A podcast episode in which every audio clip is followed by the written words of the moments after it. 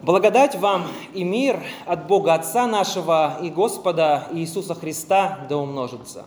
Мы встанем, чтобы выслушать Святое Евангелие, записанное евангелистом Матфеем в главе 16 с 24 по 27 стих. Тогда Иисус сказал ученикам Своим, «Если кто хочет идти за Мною, отвергни себя и возьми крест свой и следуй за Мною. Ибо кто хочет душу свою сберечь, тот потеряет ее, а кто потеряет душу свою ради Меня, тот обретет ее. Какая польза человеку, если он приобретет весь мир, а душе своей повредит? Или какой выкуп даст человек за душу свою? Ибо приедет Сын Человеческий во славе Отца Своего с ангелами Своими, и тогда воздаст каждому по делам его. Аминь. Это Святое Евангелие. Пожалуйста, присаживайтесь. Святое крещение – вещь удивительная. Писание ясно свидетельствует о его необходимости, о дарах, которые получает крещенный во имя Святой Троицы. Крещению посвящены огромные богословские труды. Во все времена о крещении проповедовали, о нем говорили, спорили, делились мнениями и во все времена крестили. Ибо такова воля Спасителя, искупившего нас, пославшего нас в мир, нести самую потрясающую весть за всю историю человечества, уча, крестя, делая блуждающих во тьме учениками Господними, сынами и дочерьми света. И мы вроде знаем о крещении все. Каждый из нас хотя бы раз читал краткий катехизис доктора Мартина Лютера или слышал проповеди о крещении, но все равно многие христиане до сих пор, даже пребывая в церкви много лет, могут не понимать, каким сокровищем они обладают на самом деле. И в этом, если подумать, мы уподобляемся человеку, который, имея золотой слиток, знает о золоте все, его физические и химические свойства, биологическую роль и физиологическое воздействие, би, би, биохимию, знает о запасах и добыче золота все, знает о его применении, об истории, но не знает главного, не знает цены, его настоящей цены. Ведь Настоящую ценность золота невозможно понять, сидя в уютном кресле под теплым пледом, но лишь в моменты катастрофических потрясений, когда привычный мир рушится, когда все теряет ценность. Деньги становятся просто бумагой, и недвижимость, она обращается в пыль. Что может маленький кусочек золота тогда? Ну, например, накормить тебя, твоих близких, доставить их в какое-то безопасное место. И точно так же и истинную ценность крещения христианин часто познает лишь в моменты самых тяжелейших испытаний. Мартин Лютер в темнейшие моменты своей жизни, мучаемый искушениями, сжимал крест с надеждой и вызовом, говоря «Я крещен». Какая великая милость дана нам Господом. И хотя мы все, к большому сожалению, много и часто согрешаем, каждый из нас посредством исповеди раз за разом может возвращаться к чистоте крещения. Крещение – это то единственное неотъемлемое золото, которое мы имеем, и о ценности которого можем не подозревать всю нашу жизнь. Неотъемлемое, потому что таинство это полагает на каждого неизгладимую печать – Печать, которая показывает, что крещенный усыновлен и является достоянием, достоянием Господа. Об этом ясно свидетельствует апостол Павел в своем послании к Ефесянам. В нем и вы, услышав слово истины, благовествование вашего спасения и уверовав в него, запечатлены обетованным Святым Духом, и во втором послании к Коринфянам мы также читаем, «Бог делает нас во Христе непоколебимыми. Он совершил над нами помазание и запечатлел нас Своею печатью. Он вложил в наши сердца свой дух как залог». Святой Кирилл Иерусалимский также указывает, что Дух Святой запечатлевает наши души именно в крещении. Дух Святой будет запечатлевать ваши души, пишет Святой Кирилл. Приступи к крещению не так, как к воде простой, но как к духовной благодати с водою даруемой. Ибо как приносимое в жертву, простое по природе, оскверняется через призывание идолов – так, напротив, простая вода, получив силу от призывания Святого Духа и Христа и Отца, приобретает силу святости. И печать эта остается на крестившемся всегда, даже если после этого он сотворил множество грехов и даже отвергся верой. По этому знаку Христос узнает свое малое стадо, по ней узнают ангелы и трепещут бесы – кто же не имеет на себе знака креста, тот, как говорит святой Иоанн Златоуст, комментируя третью главу Евангелия от Иоанна, чужд для Бога и для Него закрыто царство. Помимо, святого Кирилла о неизгладимости печати, также свидетельствуют другие древние учители церкви. Об этом говорил Ерма об этом говорил Климент Александрийский, Иероним Стридонский, святой Иван Златоуст, святой Августин и многие другие. Само желание открыто исповедовать веру означает согласие принять крест Христов. И для взрослого человека, что называется, это согласие должно быть информированным. Для этого и нужны конфирмационные огласительные занятия. Так было и в Древней Церкви, так что наш курс «Основы христианской веры» – это не какой-то хипстерский новодел на тему христианства для ищущей молодежи, нет. Мы не учим ничему, чему не учила древняя церковь, чему не учит Писание, которое есть Слово Божье. Конфессиональная лютеранская церковь всегда считала священное писание совершенно ясным в отношении предметов нашей веры и не питала надежды, что какой-либо доселе сокрытый артикул веры будет явлен нам современной наукой или современными богословами. Как и не верила, что церковь возрастает в познании путем постепенного создания новых догматов. Мы не считаем апостольскую церковь церковью в младенчестве, которая постепенно достигает зрелости трудами богословов. Нет. Напротив, мы утверждаем, что церковь первого века уже располагала всеми подлинными библейскими учениями. Лютеранская церковь отвергает не только те теории, которые противоречат библейской истине, истине, но и те, которые имеют своей целью дополнить наше библейское богословие, ибо Бог не только запрещает людям противоречить Его Слову, но также столь же строго запрещает добавлять что-либо к Нему. Теперь давайте вспомним, что происходит в таинстве крещения. Мы слышим поучение, мы слышим заповедь, затем же принимаем знак креста на челе и на груди. Знак того, что распятый Спаситель умер и за нас. По рассказу Понтия, биографа святого Киприана Карфагенского, в III веке находились христиане, которые в буквальном смысле изображали крест у себя на лбу. По этому признаку во время гонений их тут же узнавали и предавали на жестокие мучения – до сего дня этот обычай сохранился в Коптской церкви. Верующие копты делают татуировку креста на руке или на лбу. После же принятия знака креста в святом крещении следует молитва, за ней же чтение евангельского отрывка. Матфей начинает его так.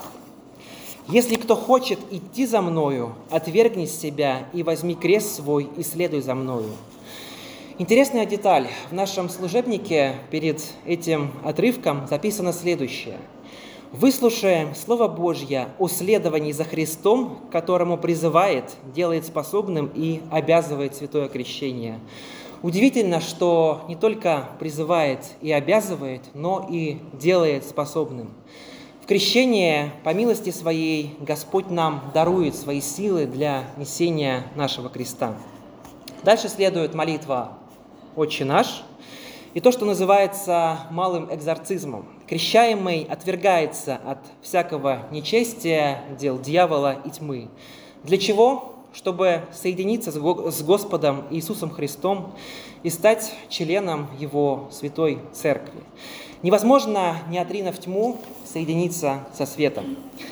Поэтому после крещения так важно не, уподобляться жене Лота, не оглядываться назад, не заигрывать с тьмою, с учениями бесовскими. Неважно, сколько времени мы провели в церкви, пять лет или пятьдесят.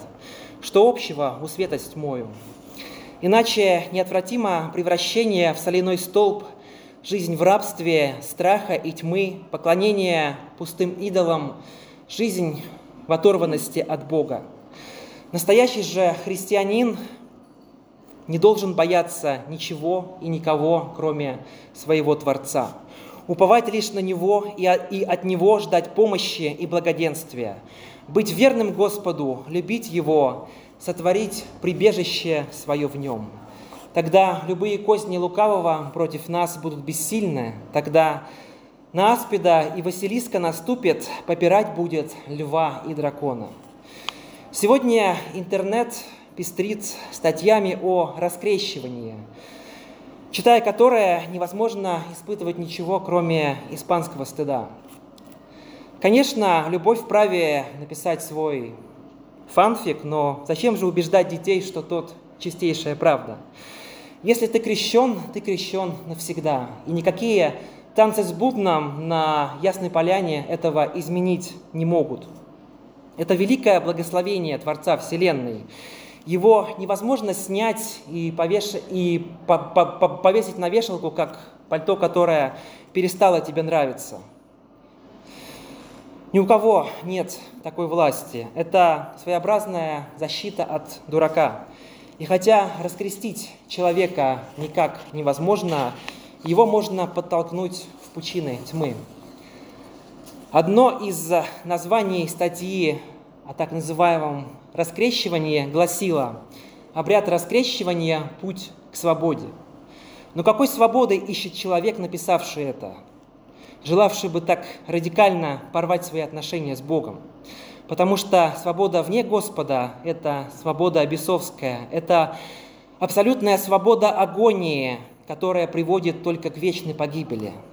Но, но попавшие в эту сеть, а, в сеть, которую заманил их лукавый, они, к сожалению, не сразу понимают это. Так уж, так уж устроено, что ты либо раб Бога живого, либо раб сатаны. И третьего варианта не, не дано. Хотя лукавый очень старается убедить всех, что есть и третий вариант – раб самому себе.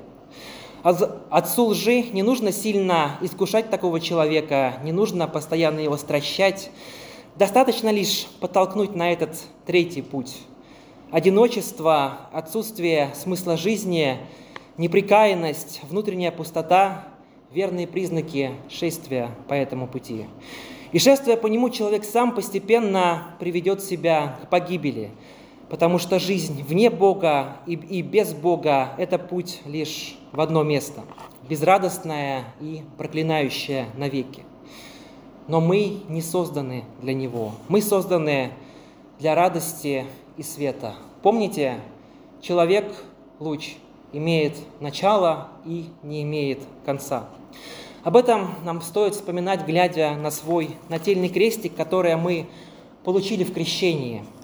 И вот здесь очень важно и полезно сказать, чем нательный крест не является. Это не оберег, это не ювелирное украшение. Прежде всего, это видимое свидетельство нашего искупления, напоминание о драгоценности крещения, которое мы все получили от Господа.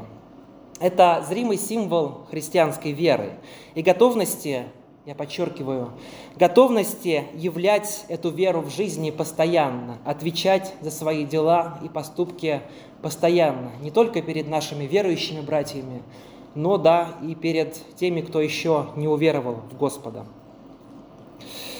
Еще это своеобразный знак того, что носящий крест также должен дать отчет в своем уповании, как пишет апостол Петр, с кротостью и благоговением. Если ты носишь очень дорогой золотой крест благоговейно, как и подобает носить любой крест, и понимаешь все это, конечно, носи на здоровье. Но если человек буквально обвешивается крестами, ему, наверное, стоит задать вопрос, с какой целью он это делает, как, каковы его мотивы, что за этим все-таки стоит. Потому что если человек понимает, что у него нет благоговения пред крестом Господним, перед мучениками, которые носили этот крест и умирали не только во времена древних гонений, но и в наше современное время, к сожалению, такие случаи, они тоже имеют место быть. Такому человеку следует задуматься, что он вообще делает, потому что ношение креста, оно может быть как от Бога, так и от лукавого. Это может быть просто поклонение идолам моды и крутости, профанация символа страданий и любви Христовой. И также крест – это символ участия каждого христианина в крестоношении Христовом. А, ведь а, с собой мы носим не только маленький нательный крестик, но и крест куда больше и тяжелее. Так что же все-таки означает нести свой крест? Две тысячи лет назад Господь Иисус Христос через унизительную и крайне болезненную казнь принес себя в искупительную жертву за всех людей. Это был невероятный дар всем нам. И человек, воистину принимающий эту горную, горнюю божественную любовь через крестную смерть Спасителя, чувствует в себе желание чем-то ответить на это Господу. Что он может сделать? В ответ принести Богу самого себя. Ведь для христианина понятие креста нераздельно с самой жизнью. Нести крест означает быть Христовым учеником в истинном смысле этого слова. Ошибкой было бы назвать все наши страдания крестом. Это не так. Крест – лишь те страдания, которые являются результатом нашей веры во Христа и прямым исповеданием этой веры. Это те шишки, синяки и раны, которые получаем мы, когда истинно следуем за Господом, вопреки миру, плоти и дьяволу. У Алана Бусака, реформатского священника, есть замечательные строки.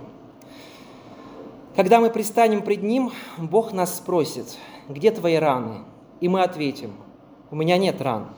И тогда Бог спросит, неужели не было ничего, за что стоило бы бороться? Разве за Христа не стоит бороться. За наших ближних носить их бремена, бороться за тех людей, которые еще не познали свет Христовой истины. Страдания неизбежные, неизбежны и раны. Ведь ученик Христов должен в любых обстоятельствах выбирать то, что Божье, а не то, что человеческое. Не потакать грехам мира сего, распинать свои страсти, а не быть их рабом, Смирять плоть, следовать Божьим заповедям. Вот они раны, раны от ношения креста. Как же нести такой крест? Господь ясно говорит нам, отвергнись себя, отвергнись полностью, иначе твой ветхий человек прогнется под его весом, будет постоянно причитать, роптать, вспоминать сладкую жизнь в рабстве. Скажи, я полностью отрекаюсь от себя, не моя воля будет, но твоя, Господи. И Господь поможет тебе, поддержит и залечит раны, возьмет большую часть ноши на себя. Наверное, нам всем стоит задуматься о том, как мы исповедуем свою христианскую веру, как мы носим свой крест, который в то же самое время и крест Господень. Если только символом веры в церковных стенах, в остальное же время и местах мы абсолютно не отличимы от верующих, тогда нам есть над чем работать. И как же тогда угрожающие звучат слова Христа? Кто не берет крест, кто не берет креста своего и следует за мною, тот, не, тот недостоин меня. Давайте же представим себе торжественный крестный ход, золотой крест, фимиам, свечи, пение, священники в роскошных одеждах. Так вот, наш крестный путь не имеет ничего общего с этим крестным ходом. Это вереница измученных, израненных людей в веретищах, следующих за Христом на Голгофу. И на Голгофу после такого испытания можно прийти совершенно по-разному. Можно прийти как благоразумный разбойник, но можно прийти как и хулящий. И на Голгофе нам, как, как и Христу, будет сделано одно предложение.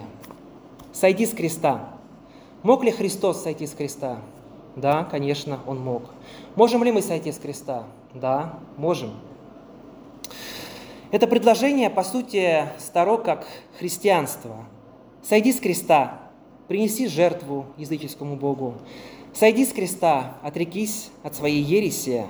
Сойди с креста, сложи сан, стань сторонником воинствующего атеизма. И как же важно помнить тогда, что Голгофа – это не конечная цель нашего пути. Конечное – это Царство Небесное, но попасть туда можно лишь верою, крестом со Христом. Ибо где сокровище ваше, там будет и сердце ваше. История же, к большому сожалению, знает много примеров, когда с креста сходили, когда приносили жертву, когда отрекались, когда снимали сан, а потом этих людей все равно убивали. О, неразумные галаты! Если даже крест наш давно брошен и порос травою, никогда не поздно вспомнить о бесценном сокровище крещения, ведь Пока ты жив, еще остается время вернуться к чистоте его через дар исповеди, взять свой крест с Божьей помощью и уверенно следовать за Христом, нося гордое звание Его ученика, следовать в Царство Небесное, потому что Пасха, Пасха неизбежна. Пасха неизбежна, пишет архимандрит Савва, а это значит, что каждому предстоит пройти свою Голгофу, вынести поцелуй своего Иуды, выпить до последней капли все то, что доверил мне пережить мой Создатель. Но все непременно закончится Пасхой воскресения и торжества жизни и правды. И пусть мир Божий, который превыше всякого разумения, соблюдет сердца наши и помышления наши во Христе Иисусе. Аминь.